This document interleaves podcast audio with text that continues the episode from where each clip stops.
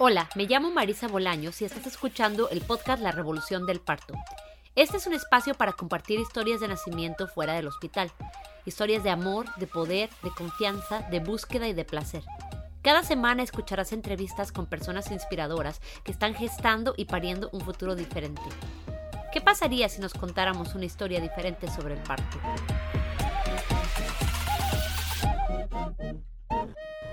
Hola, bienvenidas, bienvenidos, bienvenides todos a otro episodio del podcast La Revolución del Parto. Esta semana normalmente no habría episodio, pero pensé en grabar este episodio extra por motivo del Día de las Madres para hablar sobre la maternidad, filosofías de crianza y el feminismo. Uno de los regalos más hermosos que ofrece la labor de acompañar partos es la constante perspectiva y recordatorio del inmenso amor que sentimos por nuestros hijos. Ver a una mujer en labor de parto sosteniéndose la barriga y murmurando palabras de amor al bebé que está por nacer.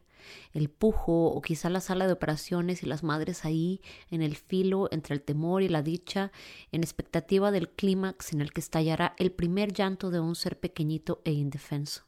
Todas las posibilidades se abren ante esta nueva vida y un nuevo tipo de amor se hace presente. Un amor fiero y exigente que muchas veces parece consumirlo todo. Todo mundo enfrenta el inicio de la maternidad de formas distintas. Para algunas personas la etapa de tener un bebé recién nacido es muy dura. Todos venimos con diferentes expectativas y siempre hay cosas que nos sorprenden. Los bebés pasan más o menos el primer año de su vida sin entender realmente que son seres separados de nosotros esas personitas siguen sintiendo de alguna forma que aún son parte de nosotras, como durante los meses en que literalmente viven dentro de nuestros cuerpos. Los consejos y la información sobre la crianza empiezan bastante temprano, a veces incluso antes de parir.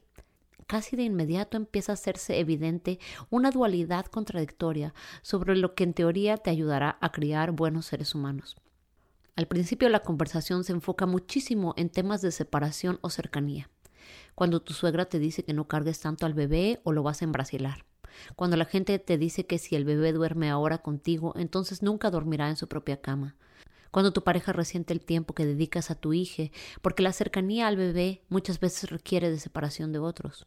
Por otro lado, hay personas que te presionan a lo contrario, a que des teta aunque te sangren los pezones porque dicen que la leche materna es lo mejor a que te andas siempre los llantos del bebé aunque el agotamiento te esté aplastando, a que figurativa y literalmente te quites el pan de la boca para alimentar a tus hijos, a que lo des todo sin separación alguna. Una de las primeras filosofías con las que las madres nos encontramos en esta etapa es la crianza con apego. Así que para hablar de temas más concretos sobre términos y teorías, exploremos primero esto. La crianza con apego la popularizó el doctor William Sears, un hombre estadounidense conservador que tiene ocho hijos, ahora ya todos adultos. La crianza con apego se apoya de varias herramientas. La preparación durante el embarazo para el parto y la crianza, la alimentación amorosa con énfasis a la lactancia, el porteo, el colecho, la atención al llanto de los bebés como su única fuente de comunicación, la búsqueda del balance entre la vida personal y familiar, y la sana incredulidad de los consejos que empujan hacia la independencia de los bebés. En general, cuando se habla sobre el cuidado de los bebés, estas herramientas son muy valiosas. Pero el tema se volvió muy controversial cuando empezó a ser mal interpretado por algunas personas y algunos grupos como una lista de características y exigencias inflexibles para determinar quién podía o no desarrollar un apego seguro con los hijos. El apego es un tema de psicología, mientras la crianza con apego es más bien una filosofía. Pero el apego seguro no depende de las herramientas de crianza con apego y eso es súper importante saberlo, internalizarlo y recordarlo constantemente. Si tienes que volver a trabajar a las pocas semanas o meses de que nace tu bebé y tienes que darle fórmula y dejarle con algún cuidador ajeno a tu familia, eso no quiere decir que no vayas a poder desarrollar un apego seguro con ella. El feminismo que de por sí tiene una deuda enorme con la maternidad, como lo explora Esther Vivas en su libro Mamá desobediente. También tiene constantemente un enfrentamiento difícil con la crianza con apego. Ese tema me parece interesantísimo porque nace, en mi opinión, de la batalla percibida entre los derechos de las madres y los derechos de los hijos. Las que nos identificamos como madres feministas conocemos bien esa dualidad. Ahora ya con los años en verdad me doy cuenta que no existe esa contradicción, sino que los derechos de las madres y de los hijos dependen los unos de los otros. Yo pasé muchos años vacilando de un extremo al otro. Por un lado quería darle todo a mis hijos, encaminarlos hacia las mejores oportunidades y sobre todo crear para ellos un ambiente de seguridad emocional que les permitiera crecer con la menor cantidad de traumas físicos y emocionales posibles. Por el otro lado, la maternidad es agotadora. No podemos siempre poner las necesidades de otros por encima de las nuestras, ni siquiera cuando se trata de nuestros hijos. A las mujeres se nos socializa para ocultar nuestras necesidades físicas y emocionales.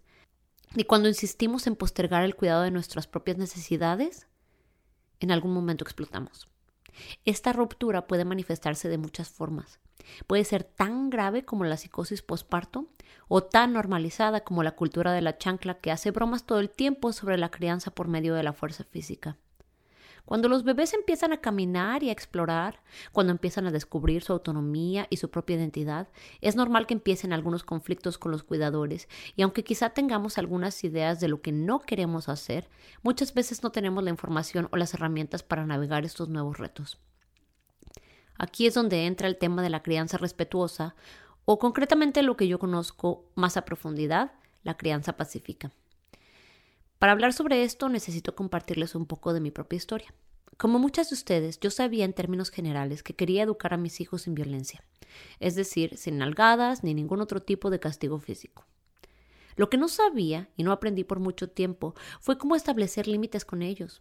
Cuando nació mi segundo bebé, mi agotamiento, estrés y tristeza alcanzaron un punto de quiebre. Ver a mi hijo mayor atacar a su hermano bebé me llevó a sentir una enorme frustración con la maternidad y sentí que a ratos me convertía en lo que nunca había querido ser. Una mamá enojona, gritona, sin paciencia y con muy poca dicha por compartir. Si estás escuchando esto y te identificas con ese sentimiento, te mando un abrazo enorme. También quiero decirte que tu ira no es locura, es un sentimiento normal el enojo es una respuesta humana ante la injusticia y es un mensaje que nuestro corazón nos manda para pedirnos que algo cambie. También es un sentimiento protector y debajo de esa ira hay sentimientos más vulnerables como lo son el sentirte abandonada, ignorada, frustrada, aislada, sin esperanza. Yo conozco muy bien todos esos sentimientos. Algunos de ellos venían de sentirme atrapada en una relación abusiva. Algunos de ellos los venía cargando desde mi propia infancia. También quiero decirte que sí hay esperanza y creo tener algunas herramientas muy valiosas para ti. De vuelta a mi historia personal, entre todas las cosas que había estudiado como Dula, había algunos libros sobre neurociencia y el desarrollo cerebral de los bebés. Fue gracias a los recursos en alguno de esos libros que encontré la crianza pacífica y en concreto el trabajo de la doctora Laura Markham, autora del libro Padres Pacíficos, Hijos Felices. Eso fue hace más o menos cinco años. Quisiera decirles que ese fue el final de mis problemas, pero sinceramente el camino ha sido muy largo, mucho más largo de lo que esperaba y de lo que quisiera. Desde ese entonces pasaron muchas cosas, entre ellas un largo divorcio muy traumático. Pero ahora que estamos del otro lado, puedo decir con seguridad y certeza que escuchar con atención los mensajes de mi ira, entender de dónde venía y aprender cómo implementar a la vez las herramientas de crianza pacífica han traído muchísima más dicha a nuestra familia pero durante esos años hubo momentos en los que me sentía como un gran fracaso porque, aunque tuviera acceso a muchísimos libros, ciencia y herramientas, no me sentía como una madre, entre comillas, pacífica. La mera idea a veces me entristecía y a veces me enfurecía. Me tomó mucho tiempo entender lo que realmente estaba pasando, pero antes de explorar esa historia quiero explicarles un poco más sobre la crianza pacífica y la crianza respetuosa. La crianza pacífica está basada en tres ideas principales la autorregulación de los adultos, la conexión que tenemos con nuestros hijos y por último, enseñar en lugar de controlar. Las tres ideas, en mi entendimiento, realmente requieren ir en ese orden. No puedes trabajar en la idea de enseñar en lugar de controlar si no existe una fuerte conexión con tus hijos, y la conexión va a ser muy difícil de alimentar si no aprendes a regular tus propias emociones. Entonces, explorémoslas también en ese orden. La autorregulación como adultos significa que nos hacemos responsables de nuestras propias emociones. Cuando sentimos que nuestro sistema nervioso está por activar la señal de alarma, nos tomamos un momento para recordarnos a nosotras mismas que estamos a salvo, que la situación que estamos enfrentando no es una emergencia. Hay muchísima ciencia que explora las respuestas del sistema nervioso y voy a hablar de esto en profundidad en mi próximo taller de crianza pacífica y feminista. Pero por ahora basta saber que nuestro cuerpo siempre está tratando de protegernos. pero que nuestro cerebro tiene dificultades distinguiendo entre peligros reales y peligros percibidos y puede responder de la misma forma ante un tigre del cual tenemos que correr para salvar nuestra vida y un niño de tres años que te avienta una taza de plástico en la cabeza porque no es del color que él quería. Pero la taza que te pegó en la cabeza, aunque puede haber dolido, no es realmente una situación de vida o muerte, aunque a veces inconscientemente lo percibimos así y la forma en la que respondas en ese momento tampoco va a determinar inmutablemente en qué tipo de hombre se vaya a convertir tu hijo cuando crezca, lo cual puede ser un gran miedo que cargamos también. Así que el primer paso de la crianza pacífica es la autorregulación. La segunda gran idea es la conexión que tenemos con nuestros hijos. Aquí hay que poner mucha atención porque muchas veces confundimos el amor inmenso que sentimos por esas personitas como conexión.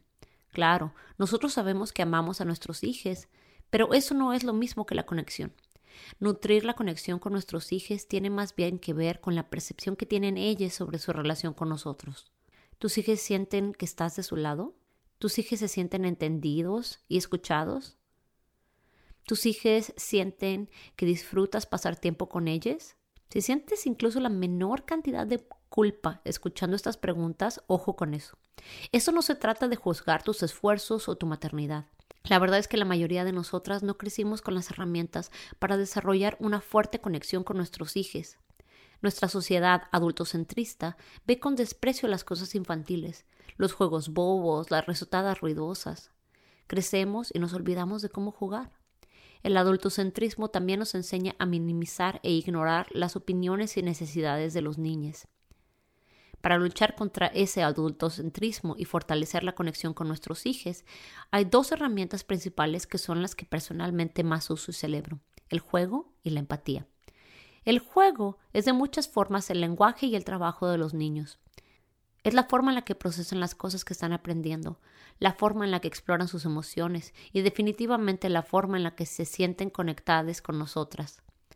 Sé que a veces jugar con los niños es agotador y se siente como una labor muy difícil. Es un tema interesante porque también tiene que ver con los roles de género. En el ideal de la madre perfecta, esta madre cocina, limpia, lava, cuida, pero no necesariamente juega.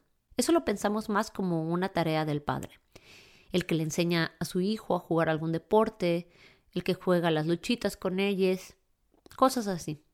Pero recordar cómo jugar y cómo invitar más risa a la relación con nuestros hijos también se puede aprender o quizá reaprender. Hay un libro que quizá es mi libro favorito de crianza. Se llama Playful Parenting en inglés, lo cual se traduciría algo así como crianza con juegos o crianza juguetona.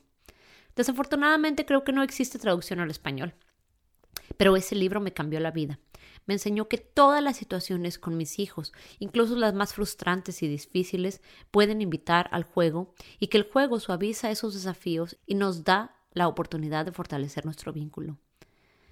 Un recurso que sí existe disponible en español es la serie de televisión Bluey, que está disponible en Disney Plus. Ahí pueden ver varios ejemplos de cómo tanto el padre como la madre utilizan diferentes situaciones en la vida de sus hijas para jugar con ellas y traer más risa y conexión a la relación.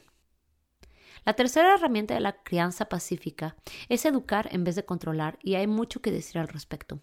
El control es una idea central en casi todas las filosofías de crianza. Los mapadres autoritarios ejercen control todo el tiempo. Los mapadres permisivos no quieren ejercerlo nunca. Con los niños pequeños es más fácil ejercer control, pero mientras van creciendo y desarrollando su propia fuerza y su propia identidad, se va volviendo más difícil controlarlos. La crianza pacífica, la crianza respetuosa y la disciplina positiva son todas filosofías muy parecidas y cuando se trata de disciplina y el control, estas filosofías nos invitan a establecer límites empáticos. Cuando respondemos a nuestros hijos con empatía, no quiere decir que estemos de acuerdo con ellos, sino que aceptamos sus sentimientos. La idea es que podemos aceptar todos los sentimientos sin aceptar todos los comportamientos. En el ejemplo de antes, del niño que avienta la tacita de plástico a su mamá porque no es del color correcto, podemos responder diciendo algo como Wow, es muy decepcionante cuando algo es diferente de lo que esperábamos. Entiendo que estás frustrado y al mismo tiempo no puedo dejar que avientes cosas porque puedes lastimar a otras personas y en nuestra familia nos cuidamos los unos a los otros. O quizás esas son muchas palabras y simplemente puedes decir, wow, veo que estás muy enojado. Si el niño agarra ahora su tenedor y amenaza con aventarlo, la respuesta sería acercarnos a él y alejarlo de cualquier cosa que pueda aventar en ese momento. O quizá decirle, si quieres aventar cosas, podemos aventar almohadas para redirigir el comportamiento. ¿Suena imposible? A mí también me parecía imposible. Y es porque la autorregulación es muy difícil y requiere de mucha práctica.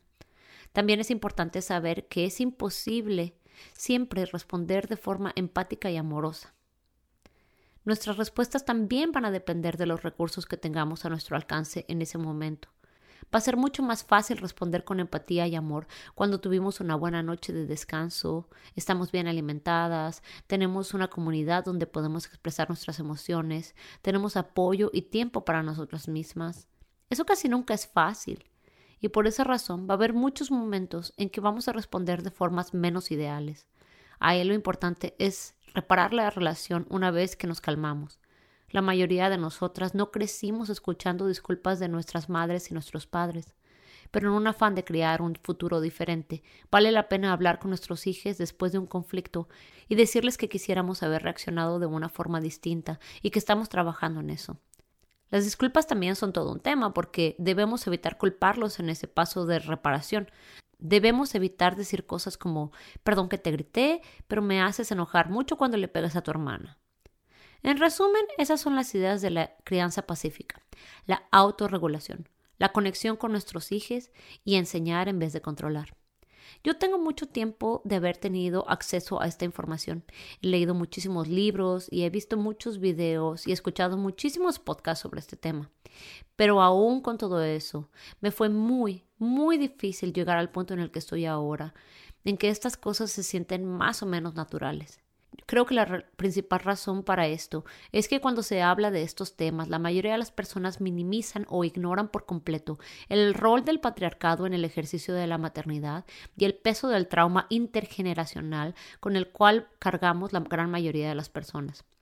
Como les dije antes, el primer paso es la autorregulación, pero la autorregulación requiere de autocuidado, de darle prioridad a nuestras necesidades y a veces de una cierta cantidad de privilegio la madre sacrificada, la que se quita el pan de la boca, la que lleva dos días sin bañarse, la que no duerme bien desde hace años, la que nunca tiene tiempo de relajarse, va a ser muy difícil que pueda autorregularse. Este tema es complejo, pero vale muchísimo la pena. Este episodio es un resumen muy general de los principios de la crianza pacífica, pero todos los puntos pueden explorarse a profundidad por horas. Y es por eso que voy a estar dando el taller de crianza pacífica y feminista porque después de desenredar ese manojo de ideas y desarrollar algunas prácticas que me han permitido crear nuevas conexiones en mi cerebro para responder de formas distintas a las que aprendí en mi infancia, ahora mi vida y mi relación con mis hijos y con la maternidad es mucho más dichosa y quiero compartir esto con ustedes. Nuestra labor es importantísima. Estamos creando ese futuro diferente mientras sanamos las heridas y los traumas de un sistema que está construido para oprimirnos. Estamos rematernándonos a nosotras mismas para florecer como las personas que realmente queremos ser. Para que estos procesos se vuelvan más llevaderos necesitamos comunidad y necesitamos herramientas. El taller será impartido por Zoom los días 2, 9, 16 y 23 de junio. Van a ser sesiones de dos horas que van a quedar grabadas para que las puedas volver a ver cuantas veces sean necesarias. Por ser el primer taller que imparto, el costo será muy bajo, solo 30 dólares. Si necesitas más información al respecto, puedes mandarme un mensaje por redes o por correo electrónico. Los links están en las notas del episodio. Espero que este Día de las Madres tengan tiempo de celebrarse ustedes mismas, tiempo de descansar, tiempo de dormir, tiempo de alimentar con amor su cuerpo y su alma. Y si no es posible, si las circunstancias en las que maternan no permiten estas cosas, espero que al menos puedan sentarse con los sentimientos que surgen de esta injusticia, porque la ira, como el fuego, es una herramienta de transformación. Muchas gracias por escuchar este episodio. Nos escuchamos la próxima semana para seguir compartiendo historias de parto. Muchas gracias por escuchar este episodio de La Revolución del Parto. Si te gustó la información, cuéntale a tus amistades y familiares y síguenos en redes sociales. Nos puedes encontrar en Instagram, en Facebook y en nuestro sitio web www.larevoluciondelparto.com. Suscríbete y déjanos una reseña en iTunes, Google Podcast o Spotify y únete la próxima semana para escuchar más historias de parto.